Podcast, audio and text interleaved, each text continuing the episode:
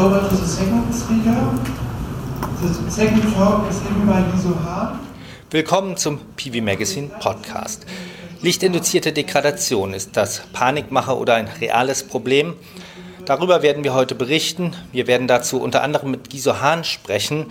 Sie haben eben gerade schon die Ankündigung gehört. Er war nämlich Redner auf dem Modulforum vom TÜV Rheinland und der Energieagentur Nordrhein-Westfalen zu diesem Event kamen am 13. und 14. Februar rund 150 Experten nach Köln. Wir werden dort mit einigen sprechen. Ich bin Michael Fuß, Chefredakteur von PV Magazine. Giso Hahn ist Professor an der Universität Konstanz und einer der führenden Experten, wenn es um die lichtinduzierte Degradation von Solarmodulen geht. Diese Degradation führt dazu, dass die Leistung der Module in den ersten Wochen durch die Lichteinstrahlung sinkt. Ob das bei den PERC-Modulen, die heute en vogue sind, eher nur wenige Prozent, ein bis zwei oder vielleicht sogar gar zehn Prozent sind, das werden wir auch gleich versuchen zu eruieren. Klar ist, wer in eine Solaranlage investiert, der hat das nicht gern. Es wird also darum gehen, ob die lichtinduzierte Degradation zu ernsthafter Besorgnis Anlass gibt und was man dagegen tun kann. Genau genommen geht es um zwei Effekte, um LID und um LETID. LID steht für Lichtinduzierte Degradation, Light Induced Degradation. LETID steht für Light and Elevated Temperature Induced Degradation, wenn also außer Licht auch die Temperatur eine Rolle spielt. Die Effekte haben unterschiedliche Ursachen und müssen dementsprechend von Zellherstellern auf unterschiedliche Art und Weise unterdrückt werden, führen aber zu dem gleichen Ergebnis weniger Leistung, weniger Ertrag und weniger Einnahmen durch die Solaranlagen. In Köln kamen außer Zell- und Modulexperten auch EPCs, Berater und Servicedienstleister zusammen. Wir haben uns einen Eindruck darüber verschafft, wie diese darüber denken.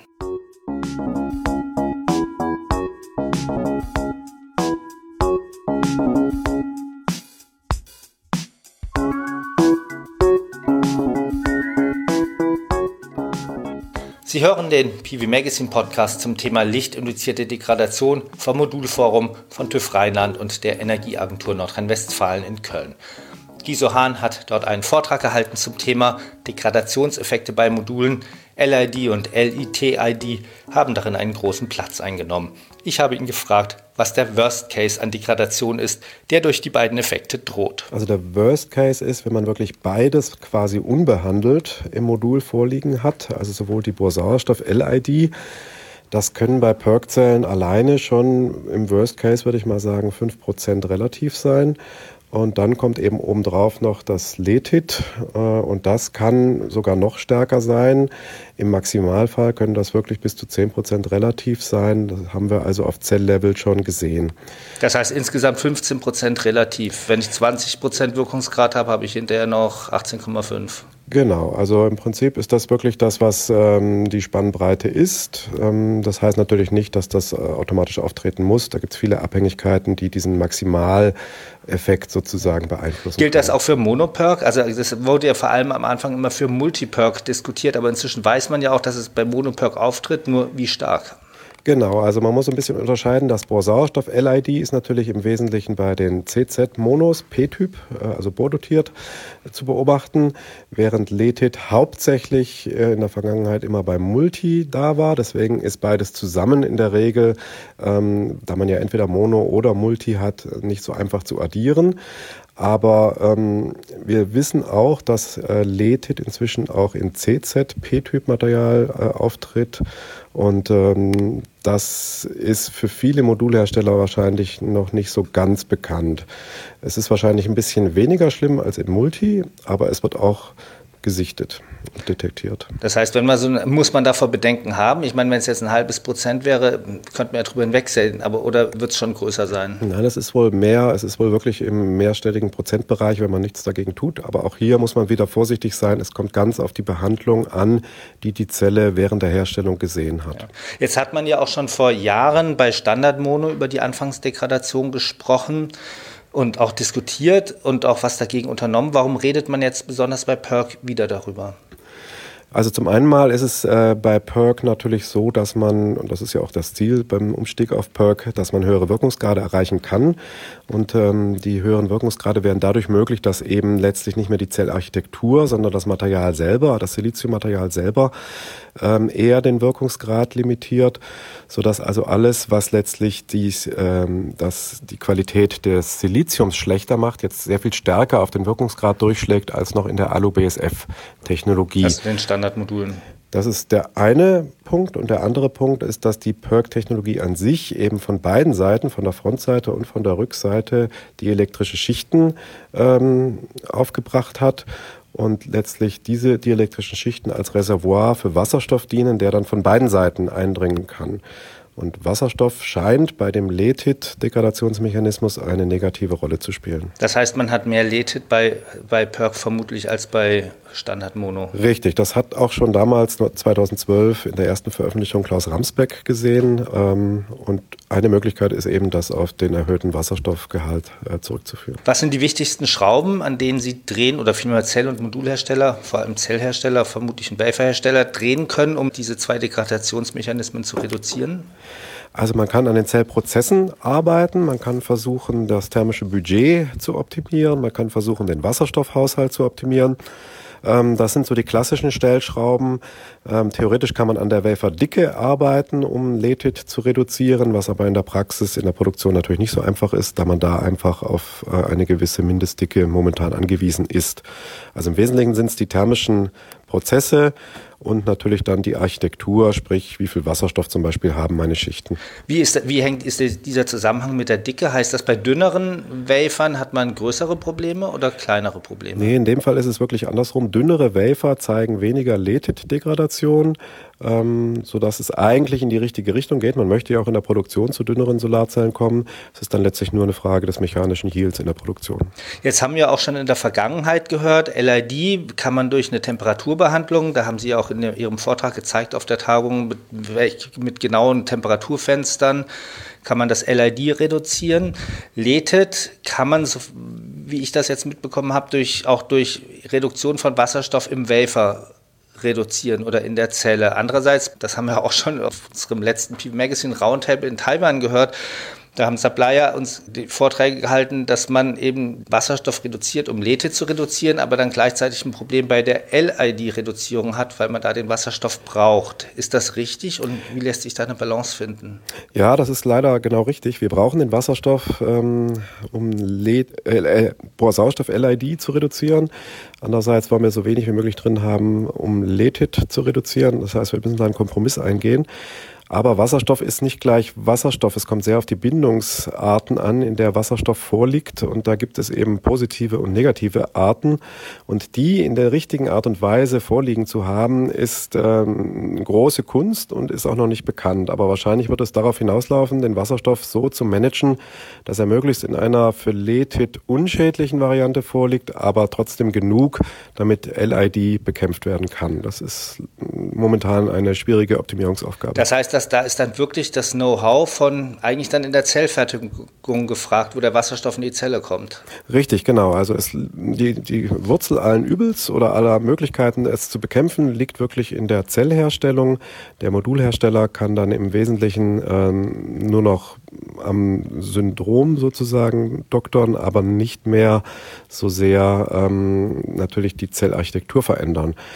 Ähm, das scheint aber momentan wirklich das Problem zu sein. Alternativ kann man mit thermischen Schritten, ähnlich wie bei LID, versuchen auch LETID ähm, zu verhindern oder zu regenerieren. Das scheint aber ein bisschen komplexer und komplizierter zu sein als bei Bohrsauerstoff LID. Sie sagten in Ihrem Vortrag, dass auch Pastenhersteller Produkte anpassen müssten oder dass das zumindest helfen würde. Inwiefern? Ja, ähm, das geht ein bisschen dahin, dass letztlich ähm, der Feuerschritt, der der letzte Schritt in der Zellerstellung ist, äh, im Wesentlichen den Wasserstoffhaushalt einstellt. Also sprich, je höher die Temperatur bei diesem Feuerschritt ist, desto mehr Wasserstoff wird aus den dielektrischen Schichten in das Silizium eindiffundiert. Und wenn man da eben wenig eindiffundieren lassen will, dann müsste man zu niedrigeren Feuertemperaturen gehen.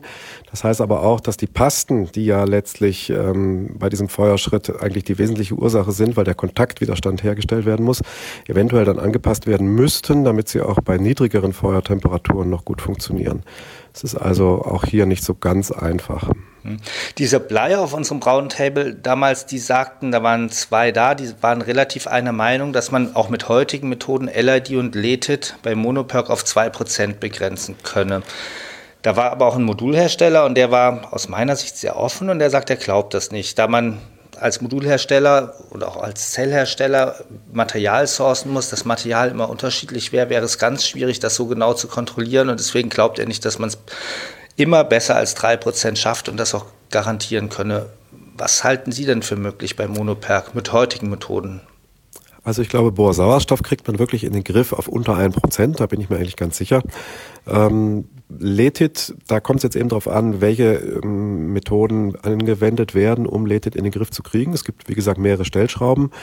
Ähm, wenn man den Papern glaubt von Hanwha Q-Cells zum Beispiel, dann haben sie Letit so weit im Griff, dass das also wirklich nur im ganz geringen Prozentbereich noch eine Rolle spielt. Ähm, aber es ist bestimmt richtig, dass eine Variation des Ausgangsmaterials äh, der Sache nicht zuträglich ist, weil man wahrscheinlich eben eine ziemlich komplexe Gemengelage hat, ähm, was alles Letit auslöst. Und da ist auch das Ausgangsmaterial ein entscheidender Punkt. Also ähm, eine gute Kenntnis des Ausgangsmaterials ist bestimmt auch notwendig, um alle diese Degradationseffekte in den Griff zu bekommen. Was würden Sie Investoren oder EPCs raten, die solche Module kaufen? Können die sich da eine Meinung zu bilden? Können die das einschätzen? Also ich glaube, das Einfachste ist wirklich äh, Modul kaufen und äh, testen auf LETIT mit den äh, LETIT-relevanten Tests, um wirklich zu gucken, ob äh, diese Art der Module ähm, letztlich von LETIT betroffen ist. Also momentan ist, glaube ich, alles andere schwierig, weil ähm, ich wüsste nicht, wie man sonst relativ sicher sein kann, dass äh, die Technologie, die man jetzt installieren möchte, von LETIT oder anderen Degradationseffekten nicht betroffen ist. Aber glaub, wenn man LETIT testen will, dann muss man ja eigentlich direkt wirklich in die Produktion gehen und so ein Modul rausziehen, bevor es Licht gesehen hat. Ähm, ja, ich glaube, ganz so schlimm ist es nicht. Äh, also wenn man wirklich Letit alleine testen will, dann ist das Gute, dass Letit ähm, nicht bei Raumtemperatur in messbaren äh, Zeiträumen äh, stark einsetzt. Also das heißt, man braucht wirklich diese typischen Letit-Testbedingungen, in der Regel so um die 75 bis 80 Grad Celsius und ungefähr eine Sonne Sonnenlichtäquivalent äh, beziehungsweise ähm, Maximum PowerPoint-Konditionen. Ähm, und das ähm, hat das Modul normalerweise im Lagerzustand nicht. Also das hat es also eigentlich wirklich nur im Feld. Ähm, insofern kann man das eigentlich schon ganz gut trennen von Effekten, die schon vorher beim Lagern irgendwie stattgefunden haben. Die sollten da eigentlich keine große Rolle spielen. Man muss aber aufpassen, dass der Modulhersteller nicht das Modul, was ich testen will, vorbehandelt. Äh, ja, andererseits, genau, also das Modul muss letztlich so ein Modul sein äh, und in dem Zustand sein, wie man auch letztlich nachher die Module im Feld ähm, installieren möchte. Das ist richtig, klar. Mhm. LID und LITID sind also zu einem guten Teil vermeidbar.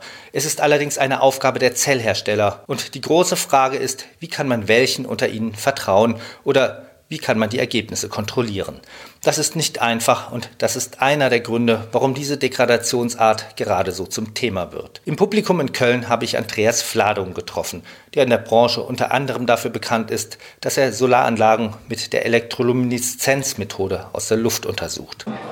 Ja, ich würde schon sagen, dass es ein Thema ist, was an Brisanz weiter zunehmen wird, weil es aktuell auch nicht in den meisten Fällen direkt erkannt wird. Wir sind ja selbst als Unternehmen international in diesem Bereich tätig, mit Elektrolumineszenzmessungen Fehler in Photovoltaikanlagen zu detektieren.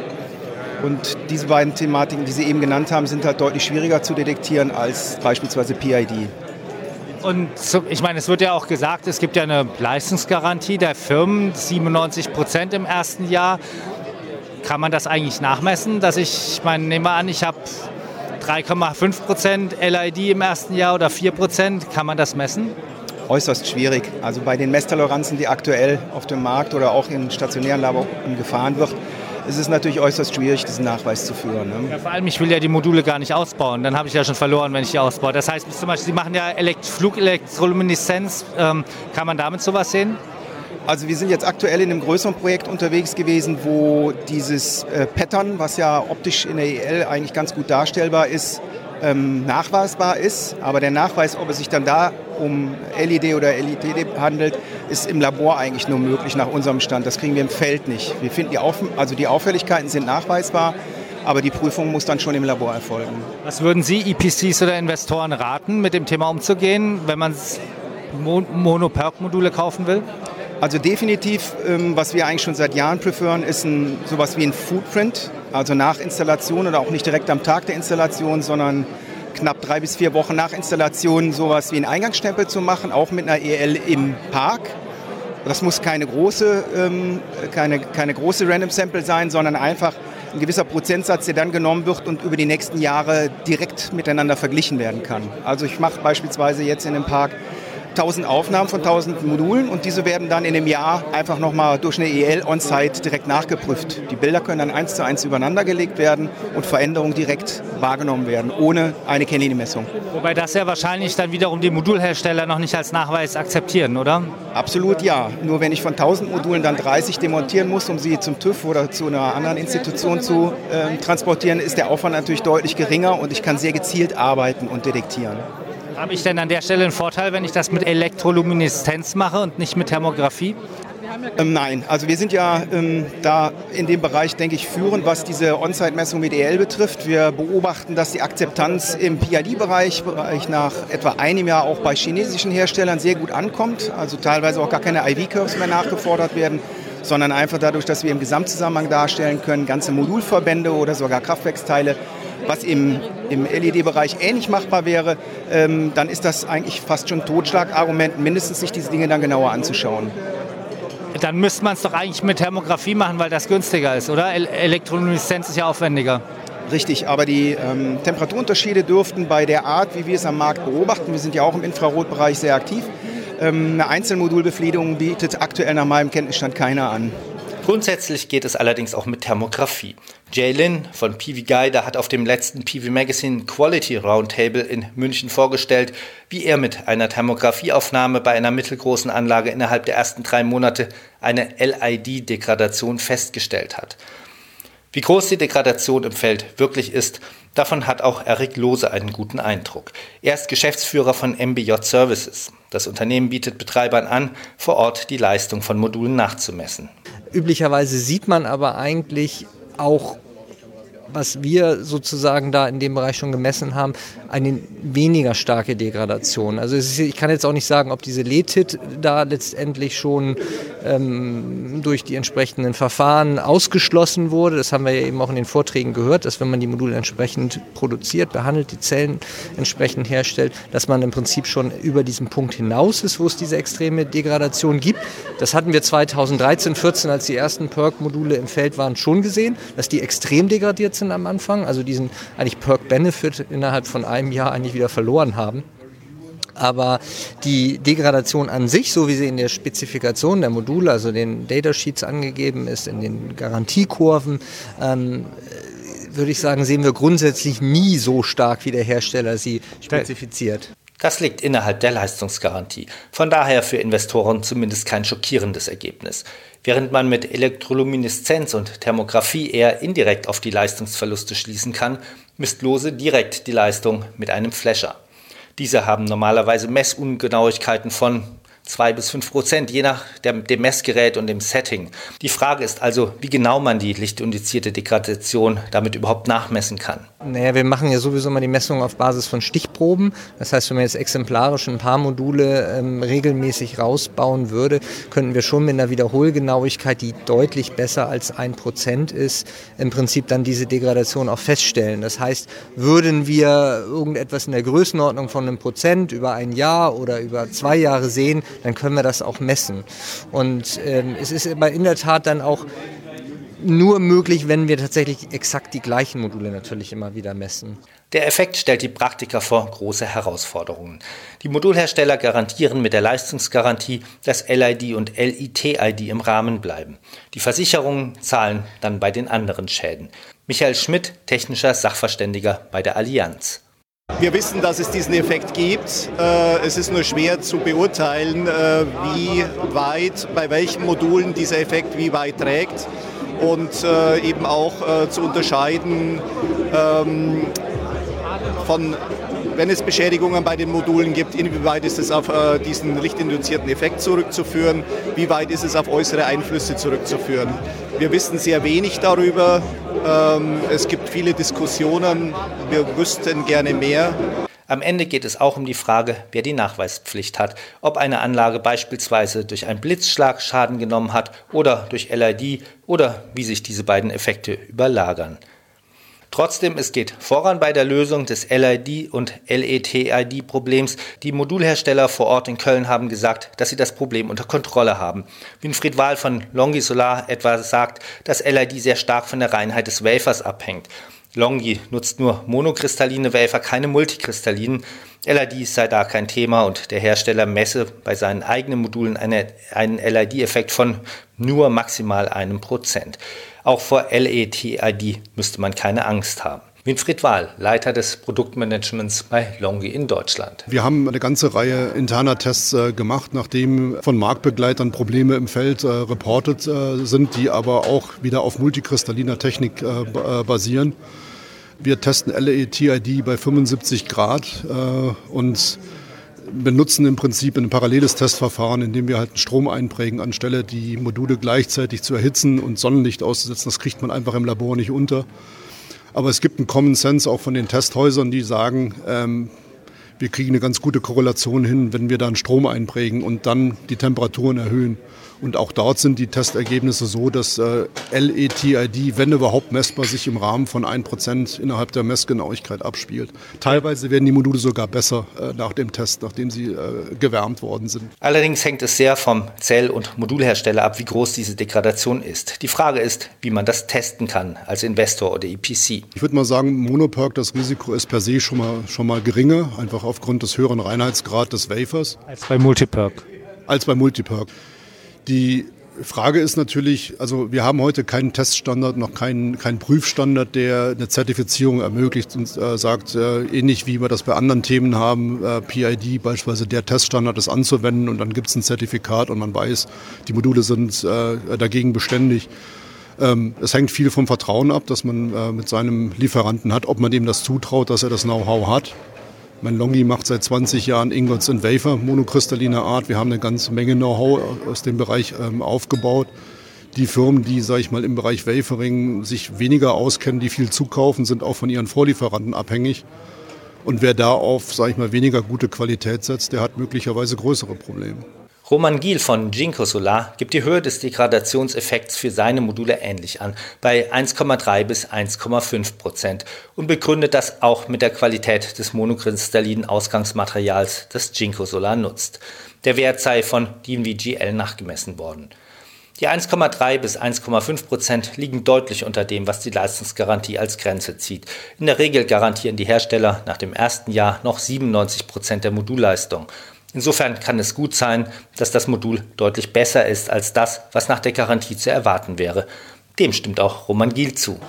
Im Prinzip ja. Äh, man muss noch dazu sagen, wir haben sowieso immer eine Plustoleranz von 3%, die sich auch bei allen Flash-Tests widerspiegelt. Ja gut, aber das heißt, ich kann ja sozusagen schon Nominalleistung kriegen. Also wenn ich 250 Watt kaufe, kann es sein, ich habe 250 Watt und dann bleiben halt 97 Prozent übrig, aber meistens ja, bin ich aber besser. meistens mehr. So ist es. Meistens liegen sie drüber. Und die Degradation ist ja immer diese Anfangsdegradation. Es liegt aber jetzt nicht nur an der Degradation von der Zelle selber, es liegt auch an der Messtoleranz von den Fläschern. Die haben per se auch schon mal eine plus-minus dreiprozentige Flash-Toleranz, muss man auch wissen. Aber unterm Strich gehen wir von 97 Prozent aus, Start nach einem Jahr. Und die stabilisieren sich dann in der Größenordnung 1,5 Prozent grob, ganz grob. Aber, aber, um das nochmal klar zu kriegen, jetzt hier mal wieder die 250 Watt, da habe ich sozusagen 97 Prozent von garantiert. Und diese 3 Prozent Flasher, gehen die davon noch ab? Nein, das ist definitiv der, der rauskommt, der Wert. Also das ist bereits inkludiert in dem Ganzen. Nach den Gesprächen auf dem Modulforum ist Panikmache wegen der lichtinduzierten Degradation LID und LITID also nicht angebracht. Trotzdem muss man diesen Effekt als Hersteller und als Investor im Auge haben. Module können sich darin unterscheiden, ob sie in den ersten Betriebsmonaten ein, drei oder, und dann hätte man nun wirklich ein Problem, noch mehr Prozent an Leistung verlieren. Derzeit ist daher auch eine Standardisierung der Tests in Diskussion, sodass es dann vielleicht auch bald offiziell LID-freie oder LID-arme PERC-Module geben wird. In einem PV Magazine Webinar Anfang März wird es genau darum gehen, Wenn Sie informiert sein wollen, vergessen Sie also nicht, unsere Newsletter auf www.pv-magazine.de zu abonnieren. Damit möchte ich mich von heute verabschieden. Das war ein Ausschnitt aus der Diskussion zu LID und LITID auf dem Modulforum von TÜV Rheinland und der Energieagentur Nordrhein-Westfalen. Wenn Ihnen unsere Sendungen gefallen, liken Sie uns auf den Portalen oder folgen Sie uns, dann werden wir auch von anderen leichter gefunden. Oder schicken Sie uns eine E-Mail an podcast.pv-magazine.com. Danke fürs Zuhören und bis zum nächsten Mal.